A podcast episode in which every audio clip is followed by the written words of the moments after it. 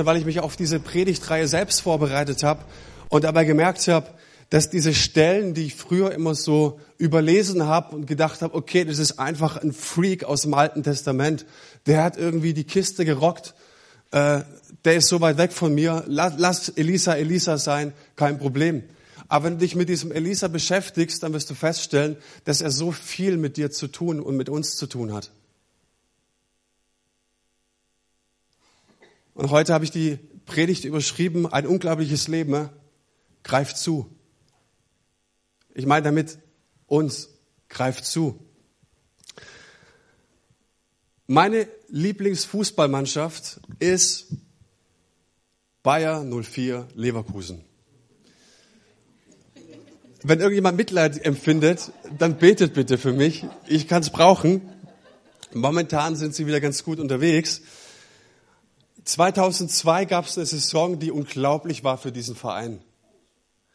Die Mannschaft, der hatte drei Spieltage vor Schluss, fünf Punkte Vorsprung, war Tabellenerster. Diese Mannschaft, die keiner auf dem Zettel hatte, alles No-Names, alles Nobodies, war im Pokalfinale und diese Mannschaft hat es auch ins Champions League-Finale geschafft. Da gab es einen Trainer, der hat den Jungs zugesprochen, hey, ihr habt Potenzial, ihr, ihr seid wer, wenn, wenn ihr verstehen würdet, was ihr zusammen auf den Rasen bringen würdet, wenn ihr als Team reingeht. Ihr könnt Europa an die Wand spielen. Was haben sie gemacht? Sie haben Europa an die Wand gespielt. Sie haben Juventus Turin, FC Barcelona, wie sie alle heißen, aus dem Stadion gefegt. Ja. Und dann war ich drei Spieltage vor Schluss, war ich in Nürnberg. Ich bin hingereist. Ich sagte, ich will die Meisterschaft mitfeiern. Und da hat es übel seinen Lauf genommen. Sie verlieren 1-0 in Nürnberg, hatten vier Amateure auf dem Platz stehen weil die Stammkräfte einfach kaputt waren. Sie gehen ins Pokalfinale, gehen 1-0 in Führung, verlieren 4-2. Und im Champions League Finale spielen sie Real Madrid eigentlich an die Wand, aber verlieren 2-1. Und da gab es doch ein paar Spieler, wie zum Beispiel Ballack, der spielte ein paar Wochen später die WM im Finale verloren gegen Brasilien. Kannst du dir vorstellen, was das mit dir macht? So kurz davor, dass die drei, vier Pokale hättest du zu Hause in die Vitrine stellen können, aber so ganz kurz davor einfach verloren. Und in der, Folgen, in der folgenden Saison, also Saison drauf, spielt diese Mannschaft gegen den Abstieg und sie können sich erst zwei Spieltage vor Schluss retten, dass sie in der ersten Liga bleiben. Und ich fragte mich, warum? Derselbe Trainer mit denselben Motivationsreden, dasselbe Gehalt, dieselben Ferraris und Porsche, was auch immer sie fahren, derselbe Rasen, dieselben Spielgeräte, dieselben Fußbälle, dieselbe Mannschaft, dasselbe Potenzial, aber sie spielen gegen den Abstieg und vor einem halben Jahr haben sie noch Europa an die Wand gespielt. Warum? Weil die Leidenschaft, die sie hatten, verloren gegangen ist. Und wie geht Leidenschaft verloren? Durch Niederlagen. Durch Niederlagen in unserem Leben geht eine Leidenschaft verloren. Und wir sprechen heute über dieses Thema Leidenschaft. Es ist so, so wichtig, in so vielen Lebensbereichen mit Leidenschaft voranzugehen. Und jetzt schauen wir uns diesen Elisa an. Und ich habe euch eine Geschichte mitgebracht. Und ihr werdet feststellen, auf den ersten Augenblick hat es so gar nichts mit Leidenschaft zu tun. Aber lasst mich euch erklären und lasst mich euch erstmal diesen Text vorlesen. Der steht im Alten Testament, da im zweiten Buch der Könige, im sechsten Kapitel. Da heißt es, die Männer der Prophetengemeinschaft beklagten sich bei Elisha.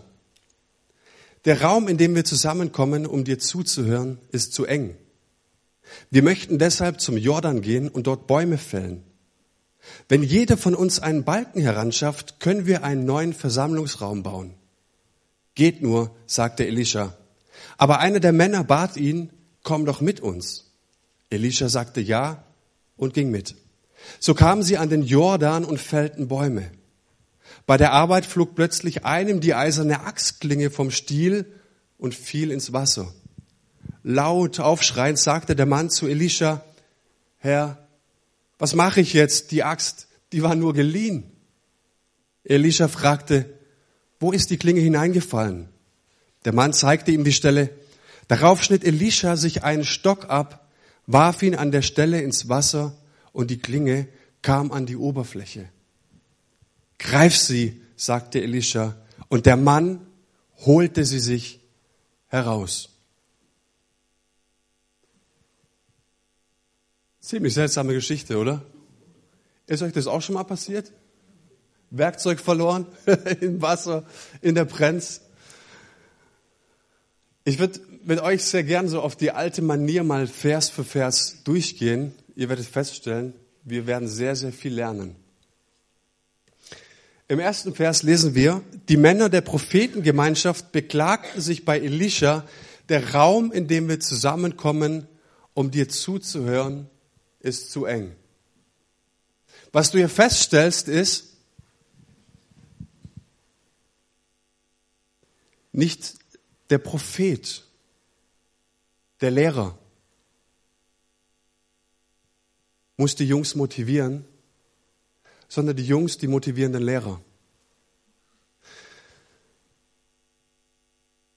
Ein Prophet im Alten Testament war ein Mensch, der Visionen, der Träume, der Bilder, der Stimmen hörte. Es waren Gottes Nachrichten für das Volk Israel, weil Gott dieses Volk sich auserkoren hat, weil er sich selbst geschaffen hat, weil er einen Plan mit ihnen hatte, wählte er immer Propheten, um zum Volk zu sprechen an Gottes Stelle.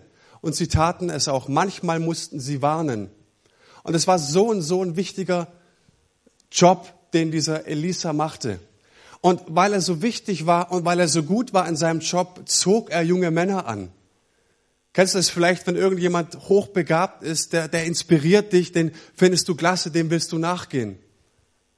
Und was mich inspiriert an diesem ersten Vers ist, dass die Jungs verstanden haben, es geht nicht um unsere kleine Kuschelgruppe. Kennt ihr das? Es ist, zu, es ist klein, es ist gut. Lasst es uns doch so dabei belassen. Äh, ich habe den Elisa lieber face to face.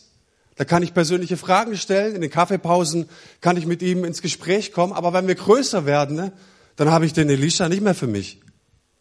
Aber sie haben verstanden, es geht nicht um sie. Und du siehst, da ist ein Ziel, da ist eine Leidenschaft da. Sie sagen, Meister, wir haben es gelernt. Und wie sehr wird sich der Meister und der, und der Lehrer darüber freuen, dass seine Schüler kommen und sagen, hey, es ist zu eng. Wir wissen aber, Gott hat mehr vor. Es muss größer werden. Da ist eine Vision, da ist ein Ziel, da ist eine Leidenschaft in ihrem Leben und für diese Sache, für die Elisha stand. Und jetzt sehen wir weiter, dass die Männer nicht einfach nur eine Idee haben. Sie haben auch einen Plan. Und es wird, wenn du eine Idee hast und einen Plan dazu, wird es gefährlich.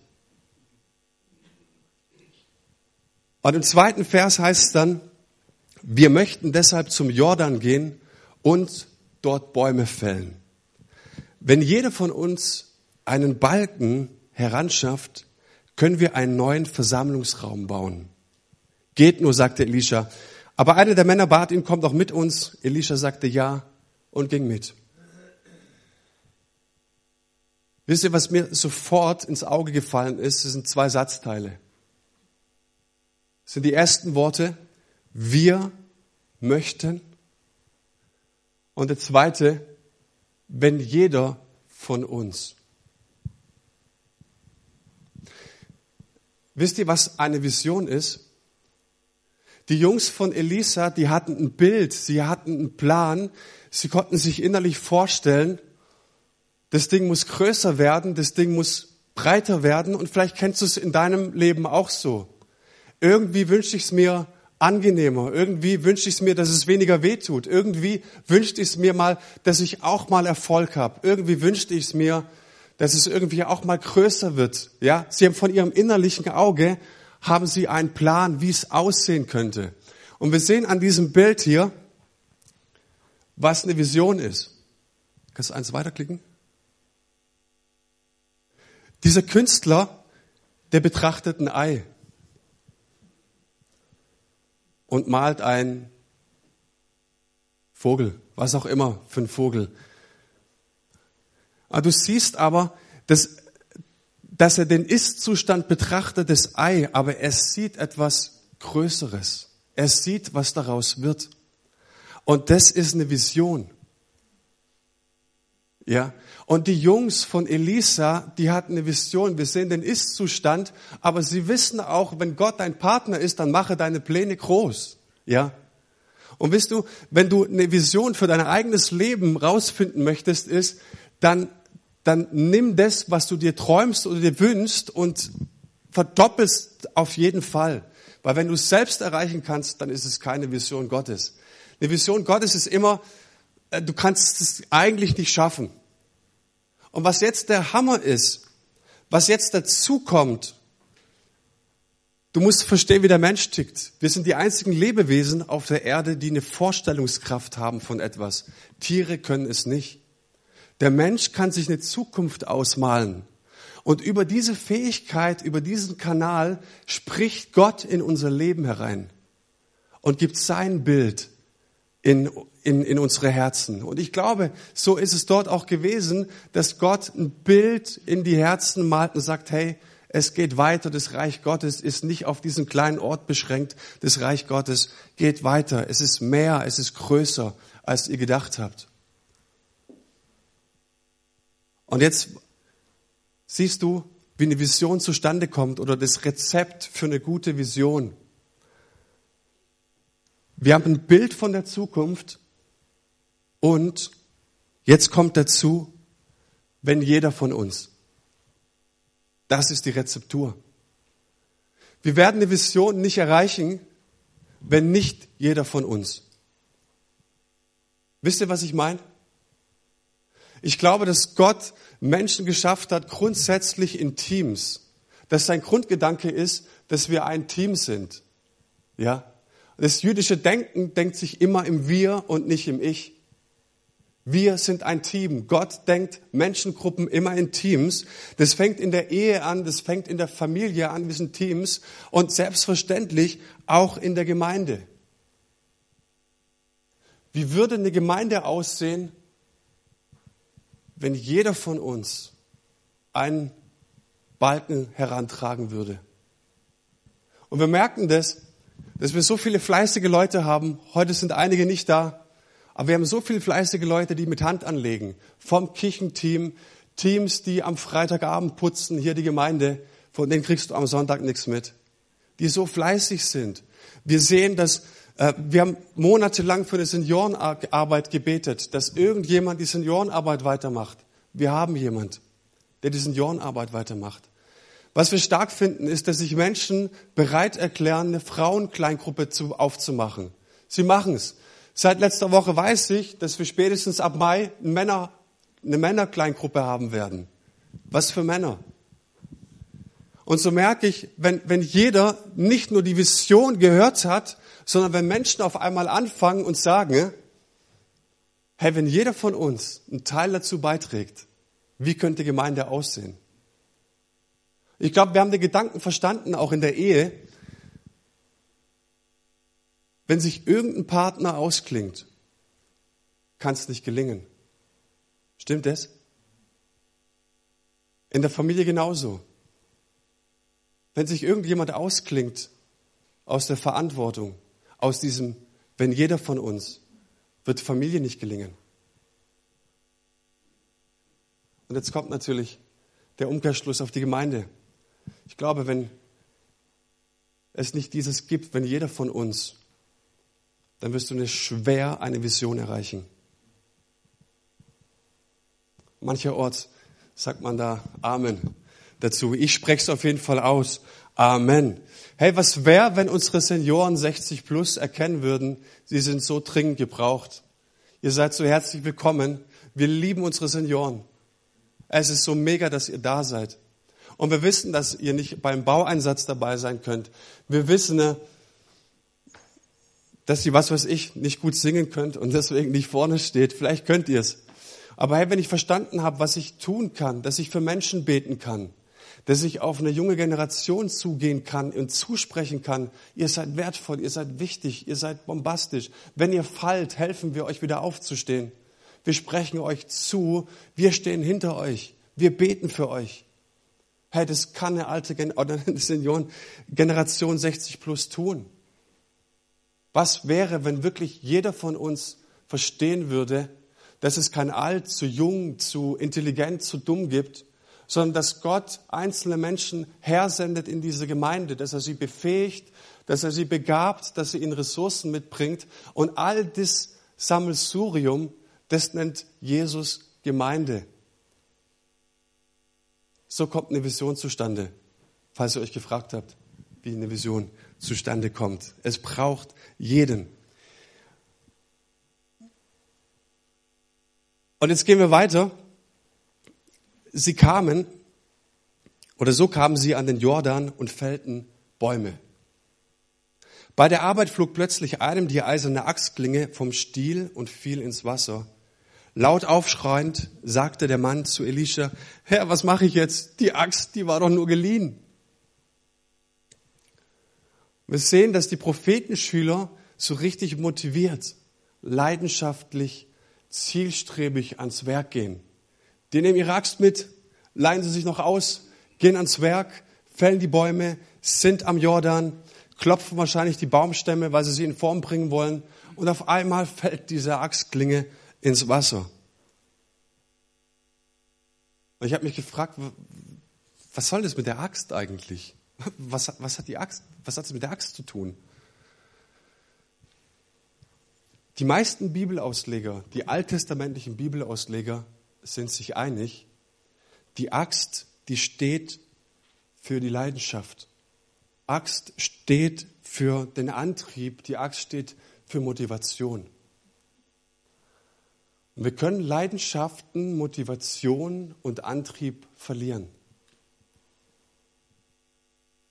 Und jetzt heißt es da, die Axt, die war nur geliehen. Ne? Also ist ja schon schlimm genug, dass die ins Wasser fällt, aber jetzt habe ich noch im anderen seine Axt geschrottet. Wie soll ich denn das dem erklären? Wenn es eigentlich nur meine gewesen wäre, halb so schlimm, dann hätte ich halt nicht weitermachen können. Aber ich habe jetzt das Problem, ich kriege Ärger mit einem, der sie mir geliehen hat. Für was steht dieses Bild? Ich glaube, das Gott den Menschen geschaffen hat mit dem Ziel, dass er lebt und dass er einen Willen hat. Er schafft keine willenlosen Menschen ne? und der nicht einfach so seine Existenz abfristet, der nicht einfach so da sitzt und sagt, hoffentlich geht mein Leben bald zu Ende, es ist schlimm genug, sondern Gott schenkt Freude, schenkt Kraft, schenkt Leben und will, dass dein Leben blüht. Und wir sehen das in den ersten Seiten der Bibel, dann nimmt Gott Erdboden, formt ihn und was macht er? Er bläst ihm eine Seele ein. Leben. Und wenn du dir dieses hebräische Wort anschaust, da steht Nefesh. Er bläst ihm Nefesh ein. Und wenn du ähm, das genauer analysierst, dann stellst du fest, dass Nefesh diese Seele ein Konzept ist, ein Menschenbild ist. Und wie, also aus welchen Teilen besteht der Mensch? Laut hebräischem Denken, laut diesem Menschenbild. Er besteht aus dem Körper, er hat Kognitionen, das heißt alles, was er denken kann, an was er sich erinnern kann. Er hat Emotionen, also Gefühle. Er hat Motivation, also was er will. Und darin enthalten ist auch die Spiritualität. Das heißt, Gott legt dem Menschen etwas ins Leben. Er haucht ihm etwas ein, was nach ihm fragt, was ihn möchte, was Sehnsucht nach ihm hat. Und wir machen Riesenfehler, wenn wir diese Dinge voneinander trennen. Es gehört zusammen. Und was wir auch wissen, was die Bibel sagt, irgendwann mal heißt es Asche zu Asche, Staub zu Staub. Er formt ihn aus Staub, bläst ihm Leben ein und irgendwann mal geht der Mensch. Anders ausgedrückt könnten wir sagen, wenn das Spiel zu Ende ist, kommt alles wieder in die Kiste. Was wäre, habe ich mich gefragt, wenn ich eigentlich nicht mir selbst gehöre. Was wäre, wenn das alles, was ich bin und was mich ausmacht, alle meine Fähigkeiten, ne, nur mir für eine gewisse Zeit gegeben ist? Was ist, wenn das alles nur leihweise ist? Was wäre, wenn sogar mein Vermögen an Gott zu zweifeln geliehen ist? Beziehungsweise geschenkt ist? Was wäre, wenn mein ganzes Leben nur ein Geschenk von Gott an mich ist? Meine Freude, meine Kraft, meine Vitalität, meine Leidenschaft, all die Dinge, die mich so ausmachen und kennzeichnen, wenn mir das Gott alles nur verliehen hat und dass das, was ich daraus mache, mein Geschenk an Gott zurück ist. Habt ihr den Punkt? Ich habe mal was Schönes gelesen unter einem Bild. Das war ein Grabstein und der Autor sagte, weißt du, auf deinem Grabstein werden mal zwei Daten stehen. Dein Geburtstag und dein Todestag. Für deinen Geburtstag kannst du nichts und wahrscheinlich auch für deinen Todestag nichts. Wenn alles gut läuft, kannst du auch für deinen Todestag nichts. Aber zwischen diesen zwei Daten gibt es einen kleinen Bindestrich. Und für diesen kleinen Bindestrich kannst du sehr wohl was. Das ist dein geliehenes Leben. Hey, irgendwann mal ist es zu Ende. Irgendwann mal ist das Spiel zu Ende und es landet alles wieder in der Kiste. Und für was diese Axt jetzt steht, um das Bild ganz zu greifen, wird uns der Olli jetzt helfen. Ich habe Olli gebeten, mal vorzukommen, eine Axt mitzubringen und ein Holz mitzubringen. Und ich habe ihn gebeten, dass er jetzt einfach mal so ein Holzscheit für uns spaltet.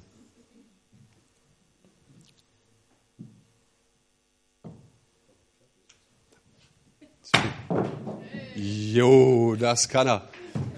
Komm, mach noch mal einen. Du willst unbedingt Ja.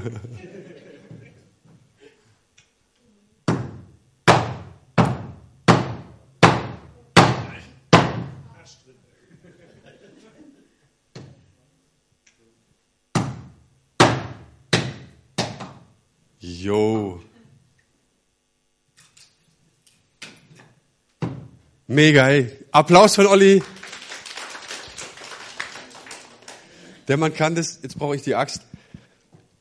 Ah. Wisst ihr, was eine Axt tut oder was eine Axt auszeichnet? Sie ist zum einen scharf, also die hier ist scharf. Und sie ist in der Lage, Dinge voneinander zu trennen. Das, was, was unser Ziel ist, was die Vision ist, was unsere Vorstellungskraft oder was Gott in diese Vorstellungskraft hereinlegt. Dieses Bild von der Zukunft, ja, von all dem, was nicht lebenswert ist, von all dem, was uns von diesem Leben abhalten möchte. Das ist die Axt. Sie trennt. Sie trennt. Und sie hat eine Schärfe. Und wenn du diese Schärfe und diese Axt verloren hast, wenn du diese Klinge verloren hast und nur den Stiel hast, dann merkst du, dass dein Leben schwammig wird. Dann merkst du, dass du nicht mehr dafür leben willst, weil sich auf einmal die Ziele Gottes für dein Leben äh, mit all den anderen Dingen, die eigentlich keinen Sinn ergeben, äh, aber du sie trotzdem tust, dass sie sich vermischen äh, und du ein oberflächliches Leben lebst. Und wie viele Menschen gibt es, die in unseren Kirchenbänken sitzen und so einen mega guten Start hatten mit Gott. Aber auf einmal merkst du, wir, wir, wir landen irgendwo in der Mittelmäßigkeit, weil die Klinge irgendwo verloren gegangen ist, weil die Leidenschaft verloren gegangen ist. Und was für, und wie, wie kann Leidenschaft verloren gehen? Wie kann diese Axt ins Wasser fliegen? Na klar, wir haben es gesehen bei Leverkusen. Durch Niederlagen, durch Krankheit. Wir werden enttäuscht durch Verluste, die wir haben, durch Fehler, die wir selber machen und auch durch Schuld, durch Sünde. All diese Dinge kommen in unser Leben rein und wir merken, das Ding ist irgendwie abgeflogen. Wir merken, das killt unsere Leidenschaft. Und dann geht es dir wie der Mannschaft 2002 von Bayer Leverkusen. Dasselbe Potenzial, dieselben Motivationsreden, dieselben Spieler, derselbe Verdienst, dieselben Porsches, aber sie haben einfach keine Leidenschaft mehr und sie spielen um den Abstieg. Hey, in welchen Bereichen unseres Lebens kann es das gehen, wo wir Leidenschaft verlieren? Ich glaube, der wichtigste Bereich in unserem Leben ne, ist die Beziehung zu Gott, die wir verlieren können. Ich glaube, das ist das Aller, Allerwichtigste in unserem Leben. Das sagt er uns im ersten Gebot. Stell mich über alles andere und liebe mich von ganzem Herzen. Herr, wenn unsere Leidenschaft für Gott verloren geht, dann merken wir, dass wir ins Schwimmen kommen, dass wir ins Straucheln kommen. Was wir immer wieder feststellen, dass, dass die Leidenschaft, und es geht damit einher, für das Gebet verloren geht. Damit auch die Leidenschaft für das Bibellesen verloren geht. Unsere Nahrung, unsere Quelle, unsere Inspirationsquelle verloren geht. Wir merken, dass Leidenschaft für die Ehe verloren gehen kann. Dass die Leidenschaft für deinen Partner verloren gehen kann. Schau mal hier. Dass die Leidenschaft, nicht falsch verstehen, für deinen Partner. dass, dass, dass die Leidenschaft für das Sexualleben in der Ehe verloren gehen kann. In unseren Kreisen reden wir sehr, sehr oft über Homosexualität, hat alles seine Berechtigung. Wir sollten drüber sprechen. Wir reden sehr, sehr oft, Sex vor der Ehe, Tabu, sollten wir nicht tun. Aber wir reden so wenig darüber, über Sex in der Ehe. Und dass von dem zu wenig auch nicht gesund ist. Und warum sage ich das? Weil unsere Sexualität so ein wichtiger Bestandteil unserer Identität ist. Wir sind sexuelle Wesen. Deswegen hat er uns als Mann und Frau geschaffen. Und wenn deine Sexualität nicht klar ist, wenn du damit nicht im Reinen bist, wenn du da eine Leidenschaft verloren hast, dann merkst du, dass in deiner Ehe auch was im Argen ist. Das kann dir jeder Psychologe, jeder Seelsorger wird es dir bestätigen, dass das so ist. Oder du hast es vielleicht schon ganz praktisch erlebt. Entschuldigung an alle Singles. Ähm, es ist natürlich auch ein Thema für Singles, was mit meiner Sexualität ist. Du kannst deine Leidenschaft für deine Kinder verlieren. Dass du bist vielleicht an den Start gegangen und sagst, hey, ich will der beste Papa der Welt sein. Ich will die beste Mama der Welt sein. Ich will alles tun. Und irgendwie sehe ich dass, dass es nicht aufhört mit 18, mit 20 oder wenn sie ausziehen, sondern dass es ein Job fürs Leben ist. Herr, wenn wir unsere Leidenschaft für unsere Kinder verlieren, glaube ich nicht, dass das Gottes Plan für unser Leben ist. Du kannst die Leidenschaft für deine Arbeit verlieren und dann merkst du, ohne Leidenschaft, ohne diese nötige Schärfe, kannst du die wichtigen und die notwendigen Dinge nicht von allem, äh, was nicht notwendig ist, trennen. Und dann lebst du ein oberflächliches und ein schwammiges Leben. Und jetzt geht's weiter. Elisha fragte, wo ist die Klinge hineingefallen? Der Mann zeigte ihm die Stelle. Darauf schnitt Elisha sich einen Stock ab, warf ihn an der Stelle ins Wasser und die Klinge kam an die Oberfläche. Und jetzt sehen wir wieder dieses Prinzip von Zweierschaft. Jetzt sehen wir wieder das Prinzip, das wir einander brauchen. Elisha geht jetzt sehr seelsorgerlich vor. Er schnappt sich jetzt den Prophetenschüler und sagt, zeig mir ganz genau die Stelle, wo die Axt reingefallen ist. Was macht ein guter Seelsorger? Der geht zu dir hin, setzt sich dir gegenüber und hört, dich zu, hört dir zu und stellt dir die Frage, wann und wo hast du deine Leidenschaft verloren? Und ich glaube, dass das jetzt im Moment so ein Moment Gottes ist in dem Gott uns fragen möchte, wann hast du deine Leidenschaft verloren? Wo hast du deine Leidenschaft verloren? Und wir merken jetzt, dass, dass, dass der Prophetenschüler jetzt auf jeden Fall nicht schwammig ist, dass er nicht sagt, irgendwo da hinten, ne?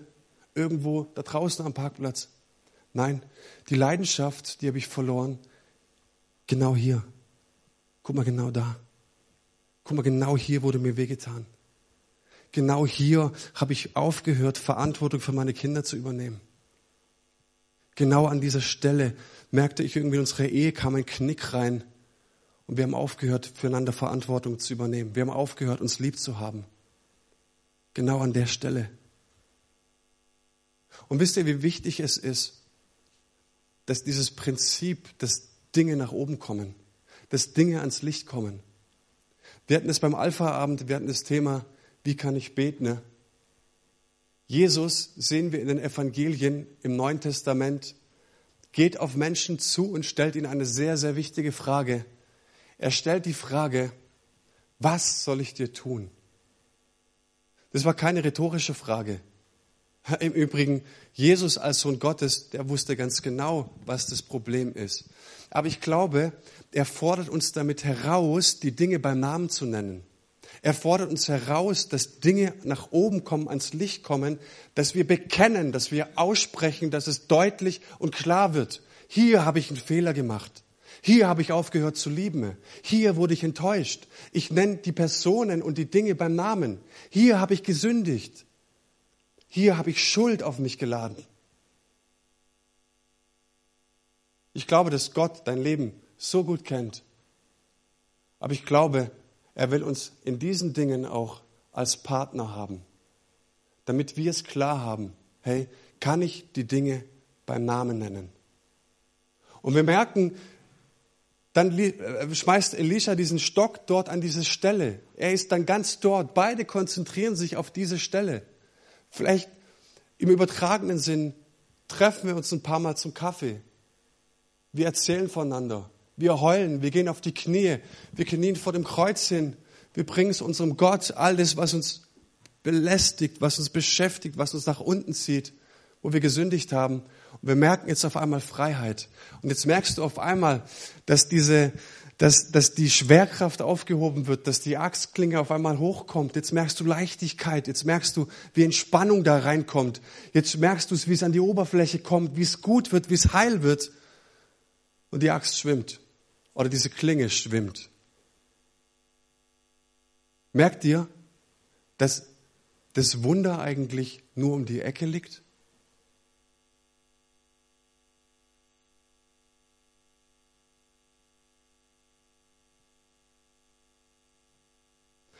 Es gab einen Eliteprofessor oder gibt einen Eliteprofessor in Princeton, ne, in der Universität, und er schrieb einen, Lebenlauf, einen Lebenslauf des Scheiterns. Fand ich interessant. Ähm, in diesen Gefilden, ne, in dieser elitären gesellschaftlichen Position, ne, musst du eigentlich einen Lebenslauf vorweisen, der richtig fein ist, ja. Toller Schulabschluss, hast dir nie was zur Schuld kommen lassen und so weiter. Und der Mann sagte, nein, ich setze jetzt einen Gegentrend. Ich schreibe einen Lebenslauf des Scheiterns und ich schreibe alles rein, was ich verbockt habe und was ich immer wieder verbockt, verbocken werde. Ähm, und er schreibt da auch rein, wisst ihr was? Ich fange immer wieder Projekte an, aber ich schaffe es, die nicht zu Ende zu führen. Ich merke manchmal, viele Projekte, die ich anfange, die bringe ich gar nicht so richtig zu Ende. Ich habe es da gar nicht so richtig drauf. Und das fand ich so klasse, dass er anfing, ehrlich zu werden. Er fing an, die Dinge ans Tageslicht zu bringen. Und wisst ihr, was der Hammer ist? Dieser Lebenslauf ging um die Welt. Er hat so viel mit seinen wissenschaftlichen Arbeiten zugebracht. Er hat sich so reingekniet in, in seinen Job, das wurde nie so berühmt. Aber sein Lebenslauf, für den er überhaupt keinen akademischen Abschluss gebraucht hat, sondern er hat einfach nur eine Liste gemacht von dem, was er nicht kann und was er verbockt hat, das hat ihn berühmt gemacht. Und ich glaube, wenn es Menschen gibt, die aufstehen und sagen, hey, in meinem Leben, ich tue zwar immer so, aber in meinem Leben, ganz ehrlich, ist auch nicht alles bunt und rosig. Es inspiriert Menschen. Ist doch komisch, dass so ein Lebenslauf um die ganze Welt geht und dass er als Held gefeiert wird. Zum Schluss sagt Elisa, greif sie, die schwimmende Klinge. Und der Mann der holte sie sich heraus. Er holt sich was. Jetzt ist wichtig, dass dem Elisa jetzt zuspricht, hey, jetzt nimmst dir wieder. Holst dir. Geh in Bewegung. Setz dich in Bewegung. Ja, jetzt kommt die Tat. Hey, jetzt kommt die Gelegenheit, jetzt kommt die Situation ne? und es kommt die Tat zusammen. Und jetzt wird's wieder was. Was heißt es für mich und für dich, wenn die Situation beispielsweise heute da wäre und du sagen würdest, ich gehe zum Segnungsteam nach vorne, ich komme zum Beten, ich rufe mal, lass mal nächste Woche durchklingeln, hey, ich muss mit dir reden. Was wäre, wenn die Situation da war und wir die Tat ergreifen würden? Es gibt eine nette Geschichte von zwei Bauarbeitern auf der Baustelle, die machen immer zusammen Mittagspause. Am ersten Tag packt der eine sein, sein Feschberdose aus, packt sein Mettbrötchen aus und sagt, boah, ich hasse Mettbrötchen. Pfui, Mettbrötchen, das gibt's doch nicht. Der Kollege schaut ihn an und sagt, tja, weiß auch nicht, meins schmeckt. Am zweiten Tag wieder Mittagspause, wieder packt er die Dose auf und wieder Mettbrötchen. Er sagt, boah, schon wieder Mettbrötchen, ich hasse Mettbrötchen. Boah. Der Kollege ist wieder verdutzt und sagt nichts. Ne? Am dritten Tag machen sie wieder Mittagspause, der macht wieder die Vesperdose auf und wieder ein Mettbrötchen. Boah, ich hasse Mettbrötchen, verdammt nochmal, warum immer Mettbrötchen? Und dann sagt der Kollege ganz verzweifelt, du, äh, ich will dir helfen, ähm, vielleicht kannst du mal mit deiner Frau sprechen und ihr sagen, dass sie dir einfach ein anderes Brötchen schmiert. Und dann sagt der Verzweifelte, wo denkst du hin? Ich mache mir doch meine Mettbrötchen selber.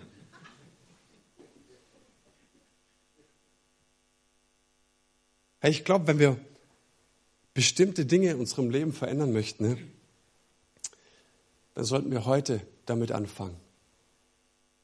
Und ist es nicht so, dass wir uns die meisten Dinge selbst einbrocken? Heute ist der Tag. Und es ist gut, seine Optionen zu kennen. Es ist gut zu kennen. Eigentlich wäre die Gelegenheit da. Wenn, wenn ich jetzt ein bisschen Mut hätte im Konjunktiv, wird sich vielleicht was ändern.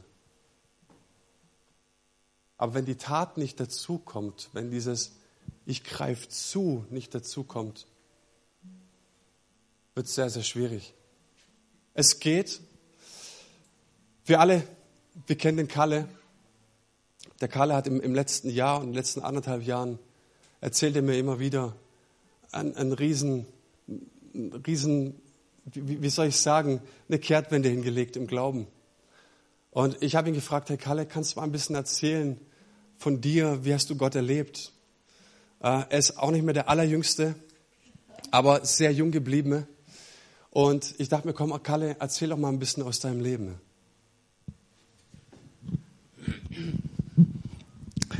Ja, danke, Manu. Äh, eigentlich hast du in deiner Predigt mein Leben ja schon erzählt. Eigentlich muss ich ja gar nichts mehr erzählen, weil es ist eigentlich ein Beispiel für das, was mein Leben ausmacht oder ausgemacht hat. Ähm, ich wollte eigentlich ein bisschen länger ausholen, das lasse ich fallen. Einige haben schon gefragt, wie sah denn mein Leben eigentlich vor? Äh, anderthalb Jahren oder zwei Jahren aus. Ich sollte das mal erzählen.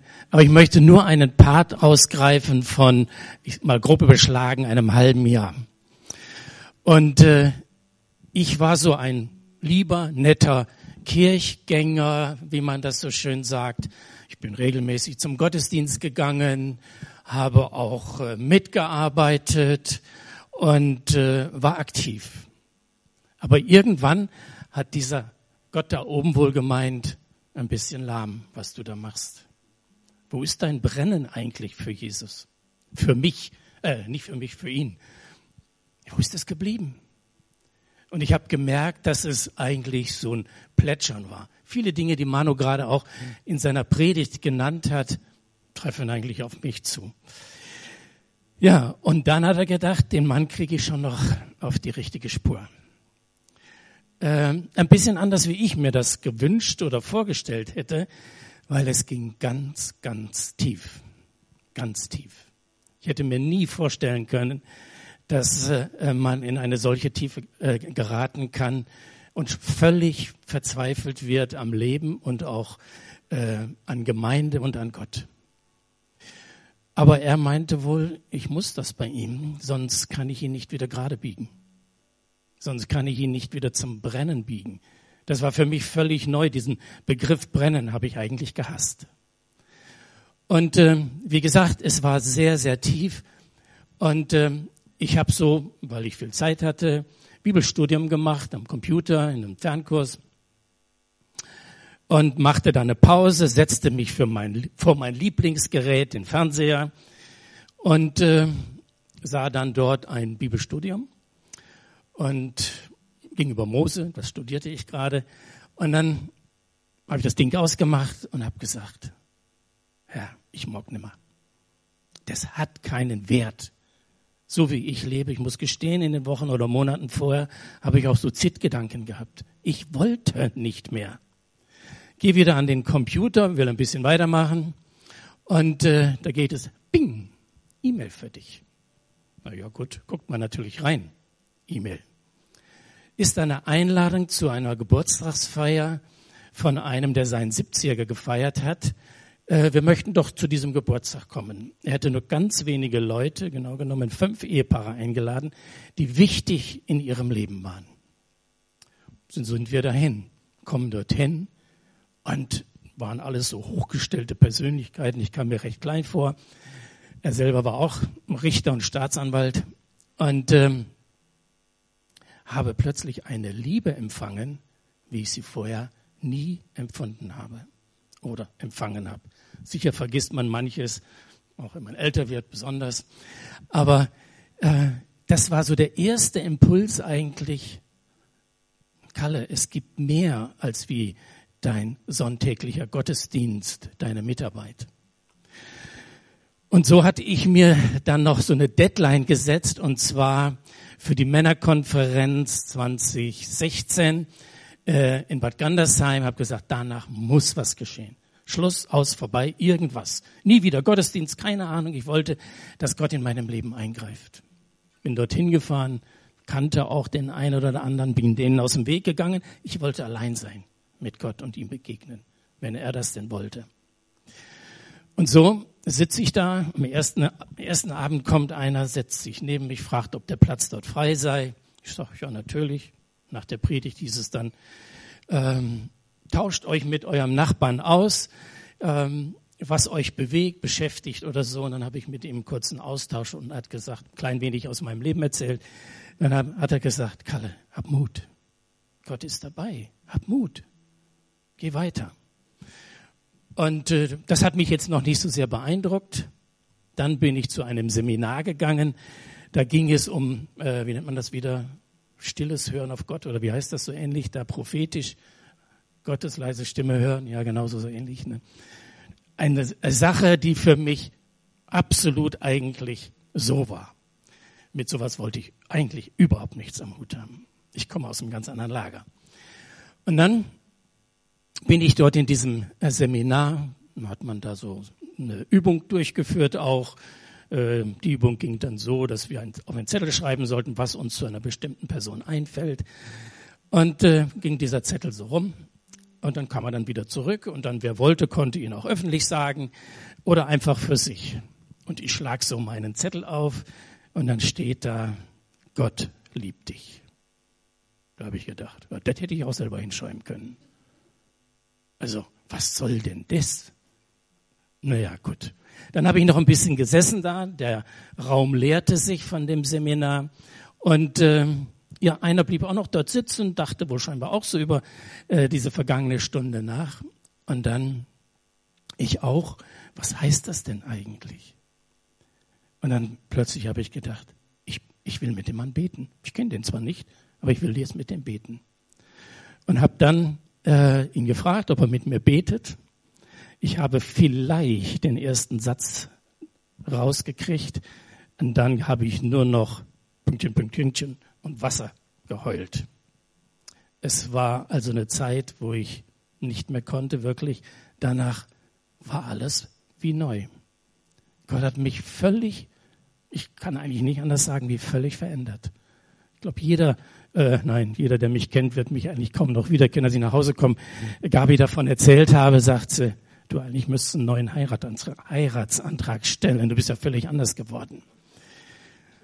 Äh, was ich sagen will, ist dieses, dieses Brennen, was mir vorher immer gegen, gegen den Strich ging und ich überhaupt nichts mit anfangen konnte, das heißt nicht wollte, musste Gott bei mir ein ganz neues Herz legen.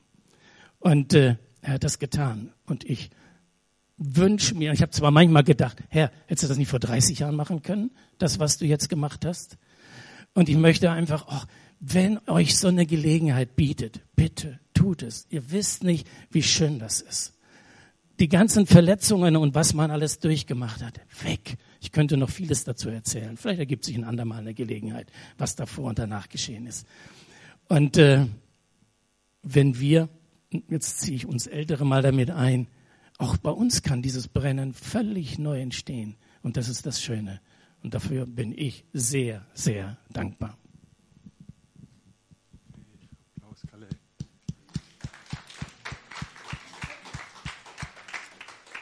Vielen Dank für deine Bereitschaft, Kalle. Eine Frage an dich. Würdest du nachher mit uns beten? Ja? Wir haben ein Segnungsteam am Ende des Gottesdienstes. Das steht meistens in der Ecke. Wenn du sagst, ja, da gibt es eine Achsklinge, die liegt im Wasser. Und ich brauche jemanden, ne, der seinen Stock an die Stelle schmeißt.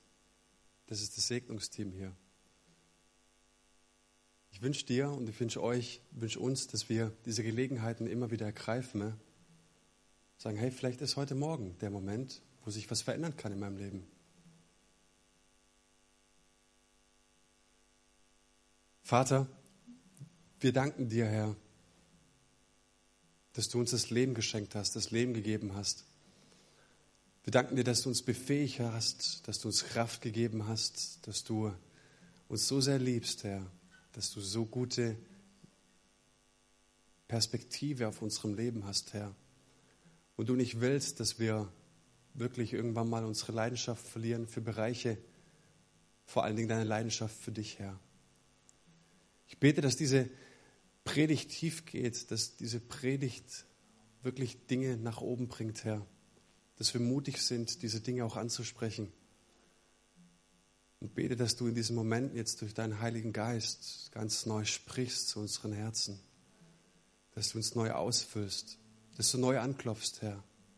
Ich bete für Offenheit. Ich bete, dass wir unser Herz nicht verschließen,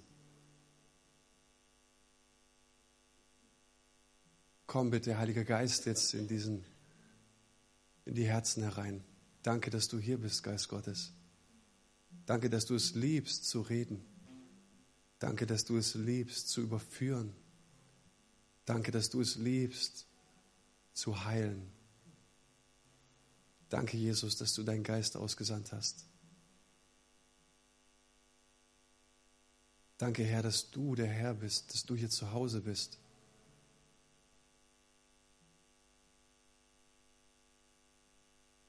Wir heben dich, Jesus, und wir ehren dich. Amen.